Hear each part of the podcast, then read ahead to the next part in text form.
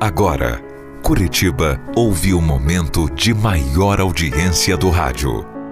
Caiobá FM apresenta Vou cavalgar por toda a noite História da Minha Vida. por uma estrada colorida. Usar meus beijos como açoite e a minha mão mais atrevida. Olha, quem dera a gente pudesse escolher de quem nós vamos gostar e por quem o nosso coração vai bater mais forte.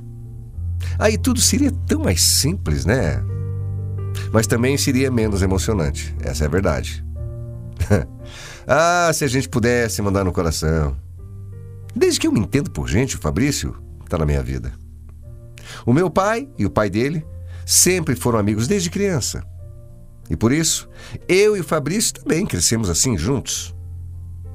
As nossas mães engravidaram na mesma época e a gente tinha exatamente a mesma idade.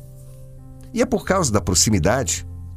Bom, eu até chamava os pais dele de tios, assim como ele também chamava os meus pais de tios.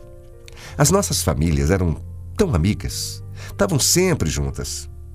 E foi no Fabrício aos 14 anos, mais por curiosidade que por vontade, que eu dei meu primeiro beijo. A gente não teve assim nenhum relacionamento naquela época, porque ah, a gente era muito criança, né? Mas lá pelos 15 anos, aí sim, aí a gente começou a namorar pra valer. No começo, o meu pai teve um pouco de ciúme, achou a situação estranha, mas foi o pai do Fabrício, o tio Sérgio, que convenceu meu pai de que a gente poderia ficar juntos e que era melhor eu namorar com ele, que já conhecia, do que com um cara qualquer por aí, né? E aí meu pai aceitou. O meu namoro com o Fabrício foi tranquilo. A gente se divertia tanto. Passeava, estudava, namorava.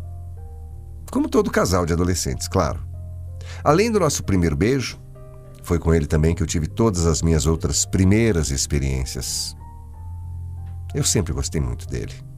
E a gente se dava tão bem, sabe? Mas depois de cinco anos juntos eu comecei a perceber algumas coisinhas. Ele tinha mudado um pouco. A nossa cabeça tinha algumas diferenças, sabe?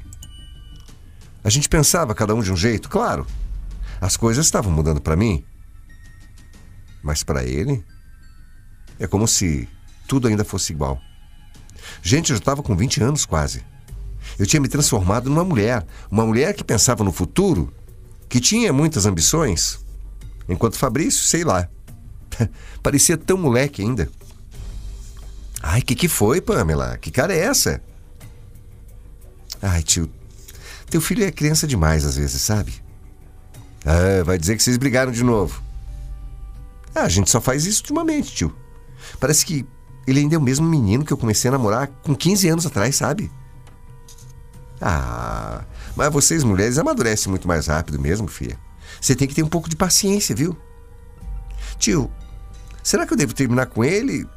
Sei lá. Ué, por quê? Ah, sabe, eu vejo a gente tão distante ultimamente. Eu, eu não quero ficar brigando o tempo todo com ele, tio. Eu gosto dele, mas não tá legal, sabe? Olha, Pamela, eu vou dizer uma coisa pra você. Eu conheço meu filho, ele te ama. É isso, eu tenho certeza, mas aqui entre nós dois, o Jorge só quer saber mesmo de futebol e videogame. Olha, eu vou falar um negócio, mas não me leve a mal. Você é mulher demais pra ele, viu? A gente ficou conversando e rindo das criancices do Jorge, e pela primeira vez eu tive uma conversa de adulto com o tio Sérgio. Digo, só eu e ele, assim, sabe? Sempre que a gente se encontrava, tinha outras pessoas juntos. Meu pai, minha mãe, a tia. Mas naquele dia nós ficamos só nós dois conversando. Um tempão. Enquanto meu namorado estava lá, bravinho, trancado no quarto. E foi tão legal, tão divertido. Era impressionante como o meu sogro conseguia me entender. A gente ficou ali falando um tempão. E eu fui me abrindo, abrindo meus sentimentos, como se ele fosse um amigo. E quando eu vi, eu já estava falando de vários assuntos. O papo estava fluindo bem. Eu via que ele estava realmente me ouvindo e a todo momento me elogiava, falava como eu era madura, inteligente e linda. Nossa, ele fez fez um bem danado para mim aquela conversa com ele, sabe? Fez mesmo. Naquela noite, quando eu deitei para dormir, eu fiquei pensando na minha relação com Jorge, pensando que eu deveria ou não deveria terminar com ele, pensando no meu futuro. Mas de repente, quem veio na minha cabeça mesmo foi o tio Sérgio. E aí ele não saiu dos pensamentos mais. Ele não saiu mais. Pelo menos, se o meu namorado fosse como o pai dele, tão homem, sabe? Tão, tão maduro. Nos dias seguintes, eu fiquei pensando que eu não conseguia mais parar de pensar no pai do meu namorado. E isso me assustou bastante. E mesmo assustada, toda oportunidade que eu tinha de estar perto do Sérgio, eu agarrava com e dentes. Porque cada minuto perto dele me dava um negócio. Até que um dia, depois de me encher de coragem, eu tive uma atitude, uma atitude que eu não sei até hoje como eu consegui ter. Oi, Pamela. Ah, pelo visto e o Jorge também, né? Aquela última conversa nossa não saiu daqui, viu? Ah, mais ou menos, sabe, Sérgio. Sei lá. É que eu gosto de vir aqui conversar com você. Te incomoda isso?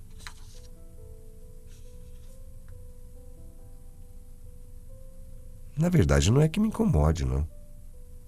Desde que você não me chame mais de tio, né? Imagina, não incomoda em nada, tô brincando. A casa é tua, fica à vontade, tá? É que eu fiquei pensando, sabe? Pensando o quê, Pamela?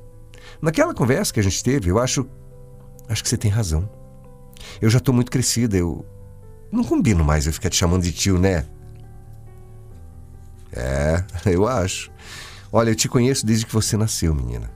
Para mim, você sempre vai ser uma menina, uma criança. Eu não me incomodo de ser chamado de tio, tô brincando. Mas eu não, Sérgio. Olha para mim, vai. Eu não sou mais uma criança. E você sabe disso. Eu sei que você sabe. Pamela, menina, menina, o que, que você está fazendo? O que, que você está fazendo? Eu respondi que eu não era mais uma menina e beijei ele. Sim, beijei, beijei mesmo. Eu estava morrendo de vontade de beijar aquele homem. Beijei, simples assim. Calei a boca dele com um beijo. Sem pensar no que aconteceria depois. Sem me preocupar se alguém viria. Eu simplesmente correspondi aos meus impulsos e fiz o que eu estava com vontade de fazer. O Sérgio ficou em choque. Mas eu não sou trouxa. Eu tinha percebido que naquelas nossas últimas conversas, ele me olhava de um jeito. Ele também estava querendo. Mesmo que fosse inconsciente, mesmo que ele não ousasse admitir, ele também estava querendo. Eu podia estar tá confundindo tudo? Podia. Claro que eu podia. Mas eu preferia arriscar e pagar para ver. E confirmei o que eu estava achando. Depois do choque inicial, Sérgio me agarrou com força. Correspondeu ao meu beijo como eu achei que ele faria. A verdade é que homem, homem é tudo igual. Basta uma mulher bonita estar tá na frente dele, ter atitude e pronto. Eles enlouquecem. Eles esquecem tudo. O Sérgio esqueceu que eu era namorada do filho dele. Que ele era casado e que eu era filha do melhor amigo de infância dele. Naquele momento, só importava a gente. O nosso beijo foi no meio da sala dele. E foi tão bom como foi. A gente só não, não continuou se beijando porque a gente ouve um barulho. Então a gente se separou. Ele ainda estava meio sem entender o que tinha acontecido, mas eu falei no ouvido dele que depois ia ter mais. Depois do que aconteceu na sala do meu namorado? Ficou impossível não repetir, né? O Sérgio até tentou fugir de mim. Mas era só de graça mesmo. No fundo, ele queria tanto quanto eu queria. E eu me aproveitava do fato de namorar com Jorge para ficar cada vez mais na casa deles, sendo que eu queria mesmo era ficar com meu sogro. Eu nem sempre conseguia, mas isso tornava tudo ainda mais gostoso e emocionante. O risco de ser pega pelo Jorge ou até pela mãe dele, a esposa do Sérgio, fazer com que tudo fosse melhor ainda. Mais ousado, mais gostoso, sabe? Tudo que é proibido é mais gostoso, é o que dizem. E todo mundo sabe disso. Depois de alguns dias que a gente tinha começado a se envolver, Deus finalmente ouviu as minhas preces e fez com que o Sérgio e eu conseguimos conseguisse ficar sozinhos em casa, totalmente sozinhos. Era um domingo. E a gente tinha combinado de fazer um churrasquinho. Os meus pais também tinham sido convidados, mas o Jorge precisou levar a mãe dele ao mercado. E eu falei que ficaria em casa, adiantando o arroz e as outras coisas para o churrasco. Enquanto meu sogro ia esquentando a churrasqueira. A gente se olhou e sabia que naquele dia, naquele dia finalmente a gente ia conseguir tudo que a gente estava querendo, morrendo de vontade de fazer. E ali aconteceu. Aconteceu na cama do Sérgio, na cama do pai do meu namorado, na cama que o melhor amigo do meu pai dormia todos os dias com a esposa dele. E eu não vou aqui ter pudor, não. Porque vão me julgar do mesmo jeito, mas eu vou dizer, com todas as letras, foi o melhor dia da minha vida. Eu nunca tinha estado com um homem antes. Um homem de verdade. Meu Deus! Meu Deus! O que, a gente fez, Pamela? O que, que a gente fez, meu Deus? Ué, a gente fez o que a gente queria fazer. O que a gente estava morrendo de vontade de fazer, Sérgio. Não, mas isso não podia ter acontecido. Que não podia. Claro que, claro que podia. Podia, aconteceu e vai acontecer outras vezes. Para mim foi incrível. É, para mim também, mas a gente não pode ficar fazendo isso. Eu não vou abrir mão de você, entendeu? Pamela, e se alguém, meu filho, minha mulher, o, o seu pai? Psiu, quietinho, só aproveita, vai. E desde então, eu e o Sérgio temos um caso. Já faz mais de dois anos e ninguém nunca desconfiou de nada. Eu continuo com meu namorado Jorge, porque assim eu consigo ficar mais perto do meu amor, sem ninguém perceber. Mas eu também continuo porque eu gosto dele. O Jorge é bobinho, é imaturo, me irrita. Mas é um homem bom. Talvez seja o cara certo para eu me casar um dia. E não adianta me julgar, não. Não adianta. Eu não tenho o menor remorso. Eu não estou nem aí para a opinião de ninguém. Muito menos para a sua que está ouvindo agora a minha, a minha história. Primeiro, porque eu não acredito nos homens. E eu duvido que meu namorado também não apronte por aí. Duvido. Segundo, porque eu conto a minha história aqui hoje para inspirar aquelas pessoas que ficam deixando de fazer o que querem por medo do julgamento alheio. No fundo, eu acho que todo mundo tem mais é que fazer o que tem vontade.